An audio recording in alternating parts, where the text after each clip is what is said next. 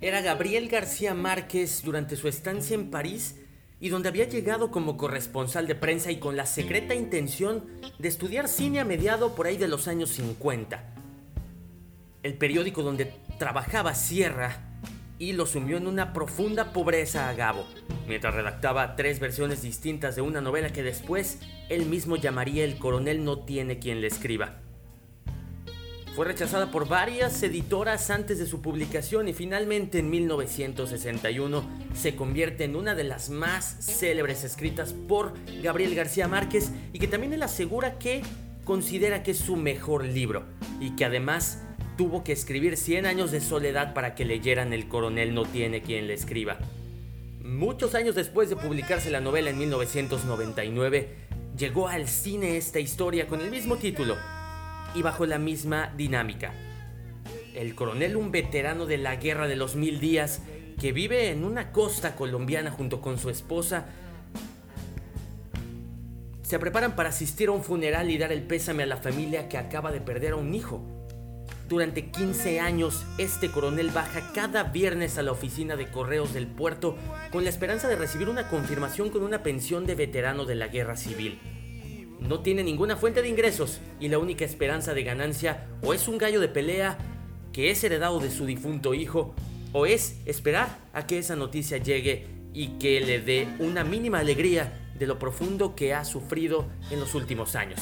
Es Gabriel García Márquez, mi nombre es Adrián Ortega. Este nuevo encuentro con Librario nos lleva hasta 1961. Desde Colombia para todo el mundo el coronel no tiene quien le escriba. Hashtag Librario Ortega Goat, el Twitter Ortega-locutor, el Instagram Ortega-locutor también, el Facebook, para que se conecten y también a través de Spotify sigan todos los episodios que se suben la misma noche de la publicación original los martes desde RTQ Consumo Libre, pero también vía streaming en cualquier parte del mundo. Es momento ahora de irnos a una de las obras que está en la lista de las 100 mejores novelas en español del siglo XX publicada por el periódico español El Mundo, que mencionaron que no sería lo mismo la literatura iberoamericana si no tuviéramos el coronel no tiene quien le escriba. ¿Qué opinan ustedes? Bienvenidos a este viaje nuevamente por radio a través de los libros.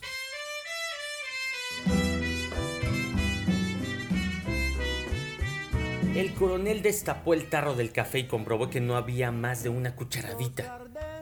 Retiró la olla del fogón, Vertió la mitad del agua en el piso de tierra y con un cuchillo raspó el interior del tarro sobre la olla hasta cuando se desprendieron las últimas raspaduras del polvo de café revueltas con óxido de lata. Mientras esperaba a que hirviera la infusión, sentado junto a la hornilla de barro cocido en una actitud de confiada e inocente expectativa, el coronel experimentó la sensación de que nacían hongos y lirios venenosos en sus tripas. Era octubre, una mañana difícil de sortear, aún para un hombre como él que había sobrevivido a tantas mañanas como esa. Durante 56 años, desde cuando terminó la última guerra civil, el coronel no había hecho nada distinto de esperar. Octubre era una de las pocas cosas que llegaban. Su esposa levantó el mosquitero cuando lo vio entrar al dormitorio con el café. Esa noche había sufrido una crisis de asma y ahora atravesaba por un estado de sopor pero se incorporó para recibir la taza. ¿Y tú? dijo. Ya tomé, mintió el coronel. Todavía quedaba una cucharada grande. En ese momento empezaron los dobles. El coronel se había olvidado del entierro. Mientras su esposa tomaba el café, descolgó la hamaca en un extremo y la enrolló en el otro detrás de la puerta. La mujer pensó en el muerto. Nació en 1922, dijo exactamente un mes después de nuestro hijo, el 7 de abril. Siguió sorbiendo el café en las pausas de su respiración pedregosa. Era una mujer construida apenas en cartílagos blancos sobre una espina dorsal arqueada e inflexible. Los trastornos respiratorios la obligaban a preguntar afirmando. Cuando terminó el café todavía estaba pensando en el muerto. Debe ser horrible estar enterrado en octubre, dijo. Pero su marido no le puso atención. Abrió la ventana. Octubre se había instalado en el patio, contemplando la vegetación que reventaba en verdes intensos, las minúsculas tiendas de las lombrices en el barro el coronel volvió a sentir el mes asiago en los intestinos. Tengo los huesos húmedos, dijo. Es el invierno, replicó la mujer. Desde que empezó a llover te estoy diciendo que duermas con las medias puestas. Hace una semana que estoy durmiendo con ellas. Llovía despacio pero sin pausas.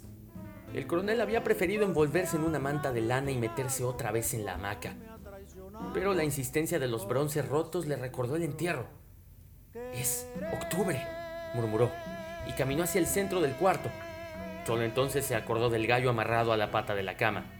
Era un gallo de pelea. Después de llevar la taza a la cocina, dio cuerda en la sala a un reloj de péndulo montado en un marco de madera labrada.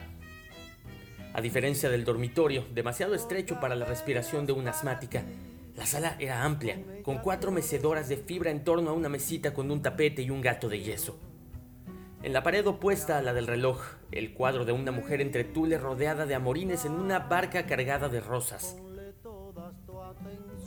Eran las 7 y 20 cuando acabó de dar cuerda al reloj. Luego llevó al gallo a la cocina, lo amarró a un soporte de la hornilla cambió el agua al tarro y puso al lado un puñado de maíz. Un grupo de niños penetró por la cerca despotrillada. Se sentaron en torno al gallo a contemplarlo en silencio. No miren más a ese animal, dijo el coronel. Los gallos se gastan de tanto mirarlos. Los niños no se alteraron.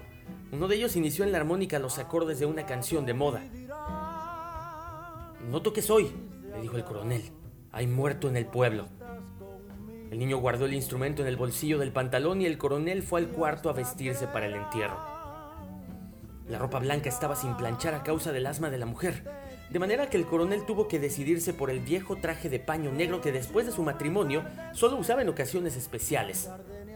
Le costó trabajo encontrarlo en el fondo del baúl, envuelto en periódicos y preservado contra las polillas con bolitas de naftalina. Estirada en la cama, la mujer seguía pensando en el muerto. Ya debe haberse encontrado con Agustín, dijo. Puede ser que no le cueste la situación en que quedamos después de su muerte. Ah, a esta hora estarán discutiendo de gallos, dijo el coronel. Encontró en el baúl un paraguas enorme y antiguo.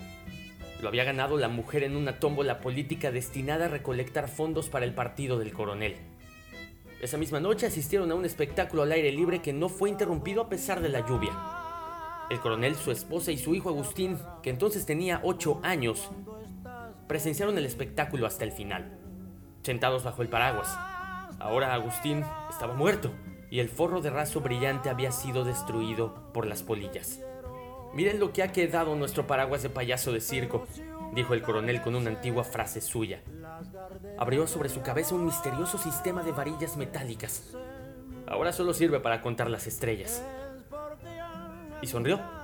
Pero la mujer no se tomó el trabajo de mirar el paraguas. Todo está así, murmuró. Nos estamos pudriendo vivos. Y cerró los ojos para pensar más intensamente en el muerto.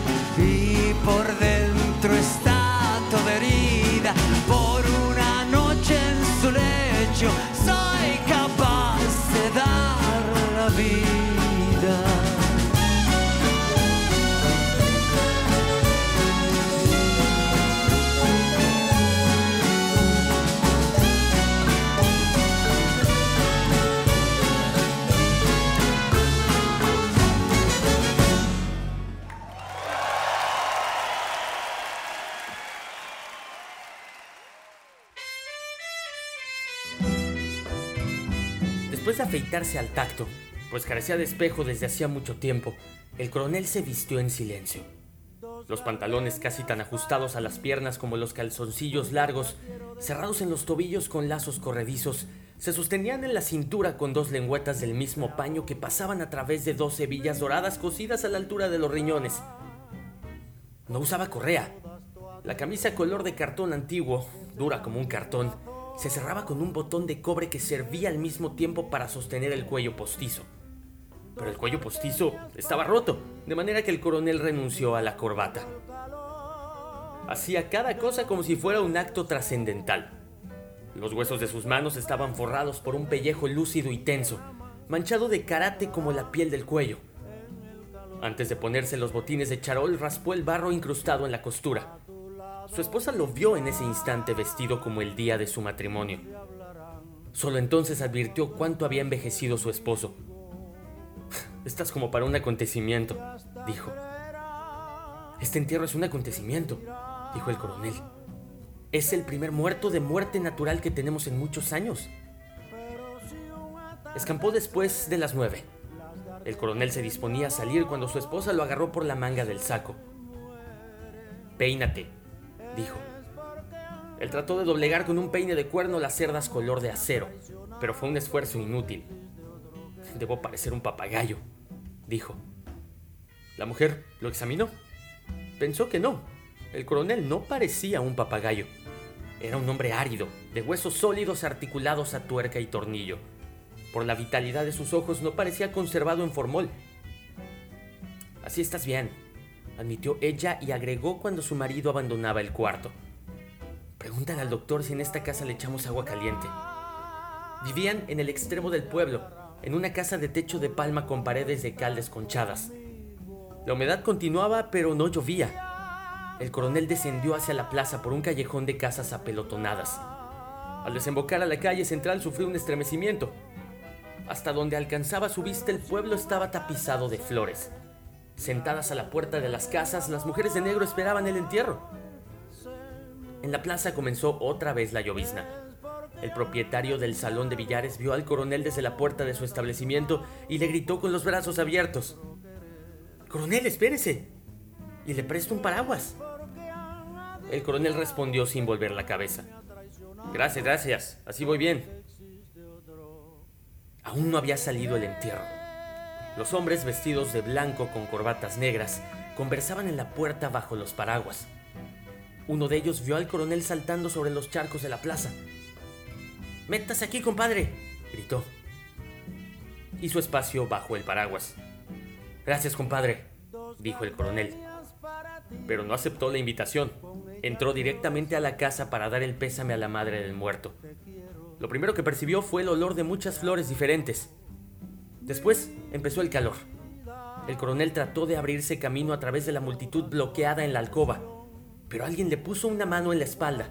Lo empujó hacia el fondo del cuarto por una galería de rostros perplejos hasta el lugar donde se encontraban, profundas y dilatadas, las fosas nasales del muerto. Ahí estaba la madre espantando las moscas del ataúd con un abanico de palmas trenzadas. Otras mujeres vestidas de negro contemplaban el cadáver con la misma expresión con que se mira la corriente de un río. De pronto empezó una voz en el fondo del cuarto. El coronel hizo de un lado a una mujer, encontró de perfil a la madre del muerto y le puso una mano en el hombro. Y apretó los dientes. Mi más sentido pésame, dijo. Ella no volvió la cabeza. Abrió la boca y lanzó un aullido. El coronel se sobresaltó. Se sintió empujado contra el cadáver por una masa deforme que estalló en un vibrante alarido. Buscó apoyo con las manos, pero no encontró la pared. Había otros cuerpos en su lugar. Alguien dijo junto a su oído, despacio, con una voz muy tierna. Cuidado, coronel. Voltó la cabeza y se encontró con el muerto. Pero no lo reconoció porque era duro y dinámico y parecía tan desconcentrado como él, envuelto en trapos blancos y con el cornetín en las manos. Cuando levantó la cabeza para buscar el aire por encima de los gritos, vio la caja tapada dando tumbos hacia la puerta por una pendiente de flores que se despedazaban contra las paredes. Y sudó. Le dolían las articulaciones. Un momento después, supo que estaba en la calle porque la llovizna le maltrató los párpados y alguien lo agarró por el brazo y le dijo: Apúrese, compadre, lo estaba esperando.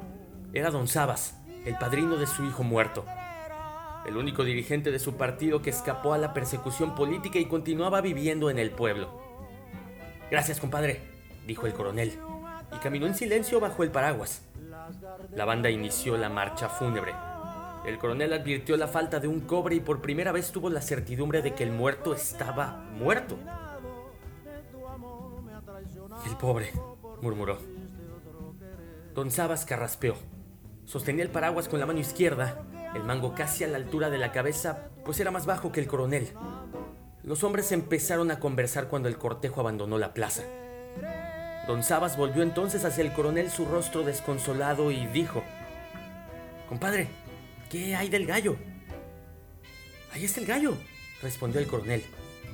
En ese instante se oyó un grito. ¿A dónde van con ese muerto? El coronel levantó la vista. Vio al alcalde en el balcón del cuartel en una actitud discursiva. Estaba en calzoncillos y franela, hinchada la mejilla sin afeitar. Los músicos suspendieron la marcha fúnebre. Un momento después el coronel reconoció la voz del padre Ángel conversando a gritos con el alcalde.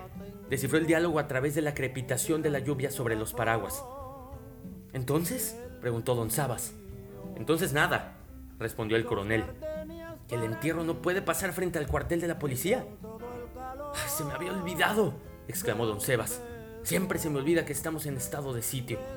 Pero esto no es una insurrección, dijo el coronel. Es un pobre músico muerto. El cortejo cambió de sentido. En los barrios bajos las mujeres lo vieron pasar mordiéndose las uñas en silencio, pero después salieron al medio de la calle y lanzaron gritos de alabanzas, de gratitud, de despedida, como si creyeran que el muerto las escuchaba dentro del ataúd. El coronel se sintió mal en el cementerio. Cuando don Sabas lo empujó hacia la pared para dar paso a los hombres que transportaban al muerto, volvió su cara sonriente hacia él, pero se encontró con un rostro duro. ¿Qué le pasa, compadre? preguntó. Y el coronel suspiró. Es octubre, compadre. Regresaron por la misma calle. Había escampado. El cielo se hizo profundo de un azul intenso. Ya no llueve más, pensó el coronel, y se sintió mejor, pero continuó absorto. Y don Sabas lo interrumpió. Compadre, hágase ver del médico. No estoy enfermo, dijo el coronel. Lo que pasa es que octubre siento como si tuviera animales en las tripas. Ah, hizo don Sebas y se despidió en la puerta de su casa, un edificio nuevo de dos pisos, con ventanas de hierro forjado. El coronel se dirigió a la suya desesperado por abandonar el traje de ceremonias. Volvió a salir un momento después a comprar en la tienda de la esquina un tarro de café y media libra de maíz para el gallo.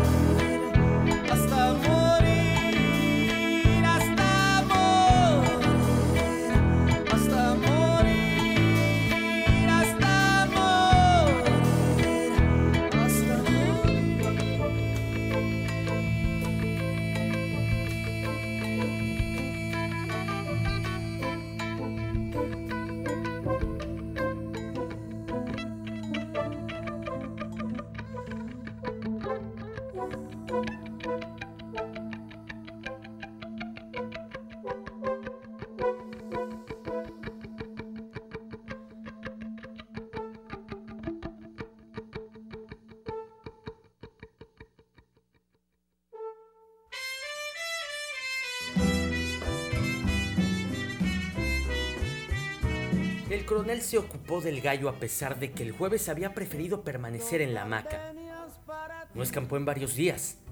En el curso de la semana reventó la flora de sus vísceras. Pasó varias noches en vela, atormentado por los silbidos pulmonares de la asmática, pero octubre concedió una tregua el viernes en la tarde. Los compañeros de Agustín, oficiales de sastrería como lo fue él, y fanáticos de la gallera aprovecharon la ocasión para examinar el gallo. Estaba en forma. El coronel volvió al cuarto cuando quedó solo en la casa con su mujer. Ella había reaccionado. ¿Qué dicen? preguntó. Entusiasmados, informó el coronel. Todos están ahorrando para apostarle al gallo. No sé qué le han visto a ese gallo tan feo. A mí me parece un fenómeno. Tiene la cabeza muy chiquita para las patas, dijo la mujer. Ellos dicen que es el mejor del departamento, vale como 50 pesos, replicó el coronel. Tuvo la certeza de que ese argumento justificaba su determinación de conservar el gallo, herencia del hijo acribillado nueve meses antes en la gallera, por distribuir información clandestina. Es una ilusión que cuesta caro, dijo la mujer. Cuando se acabe el maíz tendremos que alimentarlo con nuestros hígados. El coronel se tomó todo el tiempo para pensar mientras buscaba los pantalones de drill en el ropero. Es por pocos meses. Ya se sabe con seguridad que hay peleas en enero. Después podemos eh, venderlo a mejor precio, dijo. Los pantalones estaban sin planchar. La mujer los estiró sobre la hornilla con dos planchas de hierro calentadas al carbón. ¿Cuál es el apuro de salir a la calle? preguntó. El correo. Se me había olvidado que hoy es viernes, comentó ella de regreso al cuarto. El coronel estaba vestido pero sin los pantalones. Ella observó sus zapatos.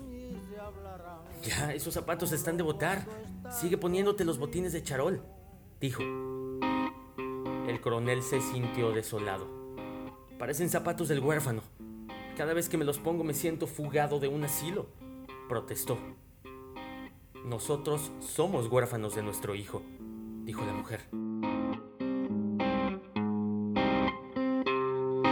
Estos son días de sombra.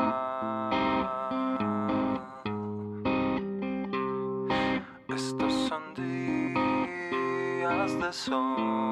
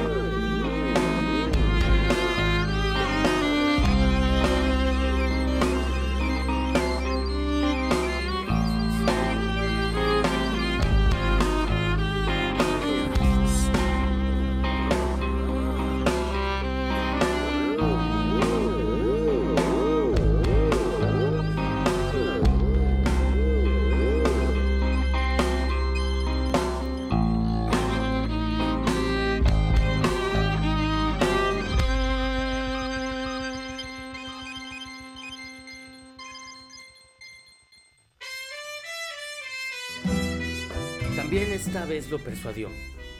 El coronel se dirigió al puerto antes de que pitaran las lanchas. Botines de charol, pantalón blanco sin correa y la camisa sin el cuello postizo, cerrada arriba con el botón de cobre.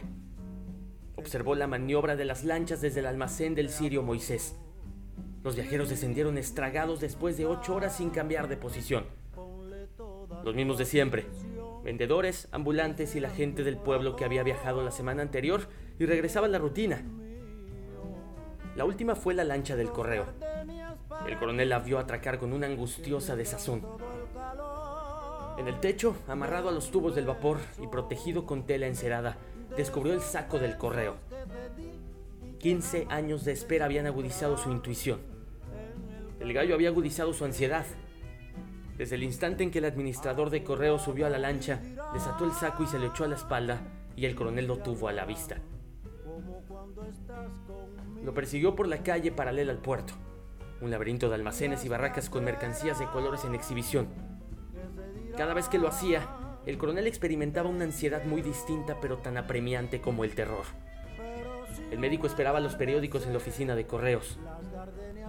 Mi esposa le manda a preguntar si en la casa le echaron agua caliente, doctor, le dijo el coronel.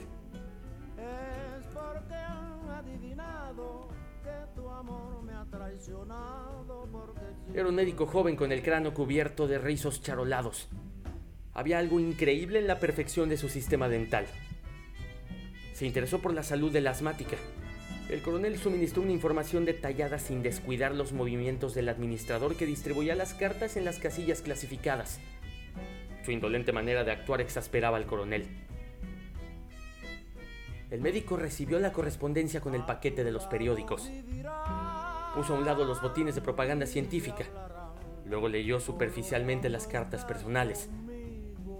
Mientras tanto, el administrador distribuyó el correo entre los destinatarios presentes. El coronel observó la casilla que le correspondía en el alfabeto. Una carta aérea de bordes azules aumentó la tensión de sus nervios. El médico rompió el sello de los periódicos. Se informó de las noticias destacadas mientras el coronel, fija la vista en su casilla, esperaba que el administrador se detuviera frente a ella. Pero no lo hizo. El médico interrumpió la lectura de los periódicos. Miró al coronel. Después miró al administrador sentado frente a los instrumentos del telégrafo y después otra vez al coronel. Nos vamos, dijo. El administrador no levantó la cabeza. Nada para el coronel.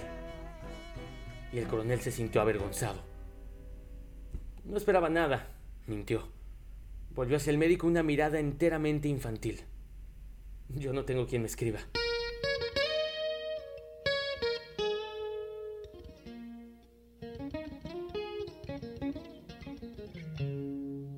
Nena, he estado esperando.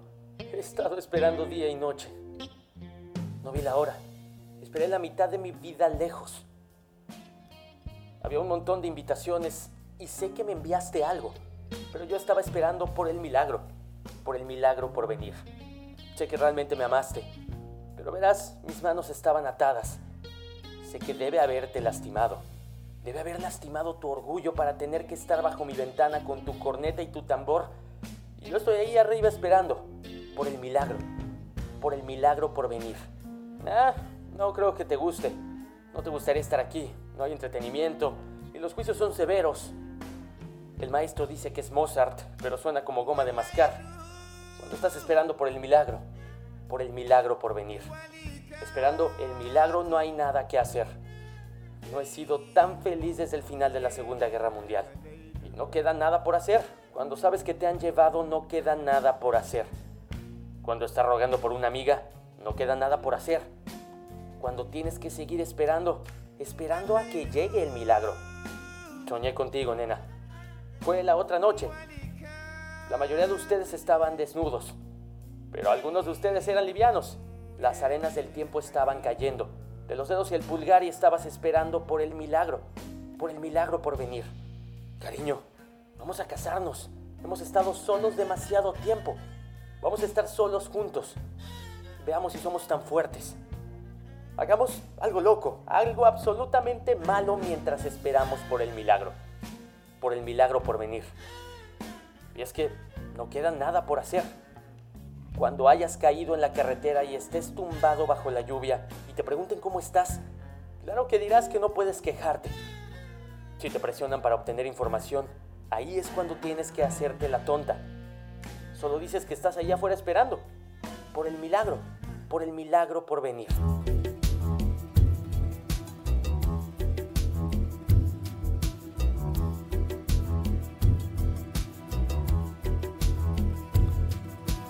Baby, I've been waiting. I've been waiting night and day.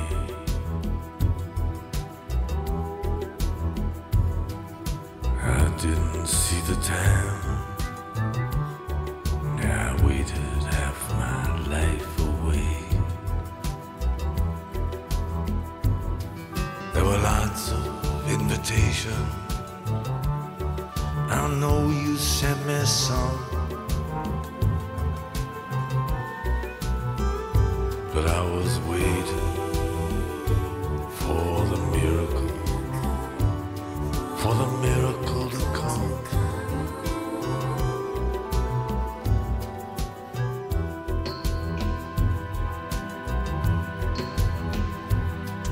I know you really love me, but you're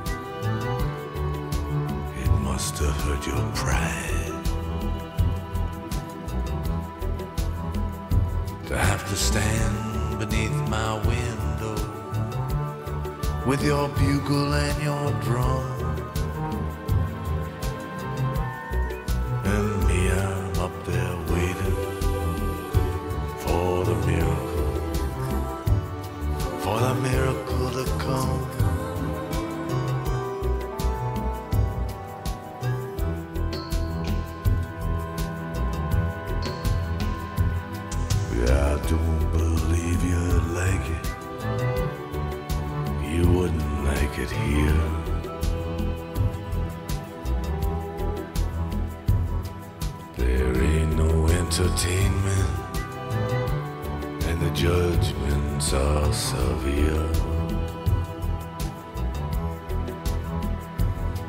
The maestro says it's Mozart, but it sounds like bubblegum.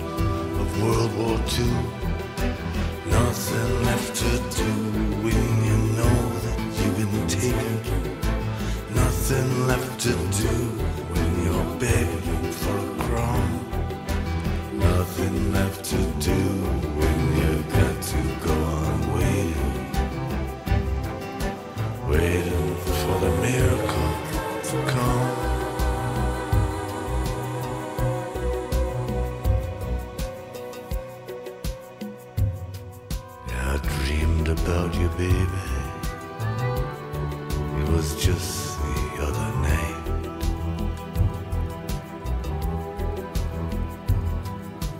Most of you was naked, yeah, but some of you was lame.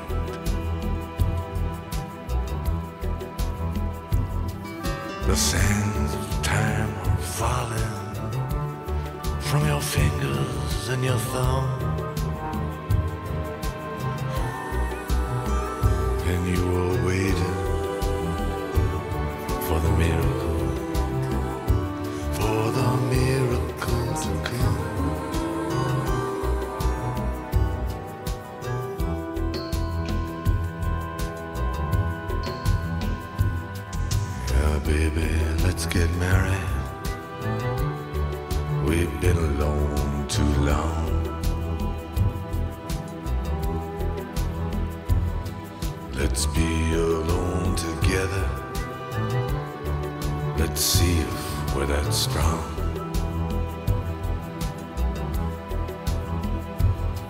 Yeah, let's do something crazy, something absolutely wrong.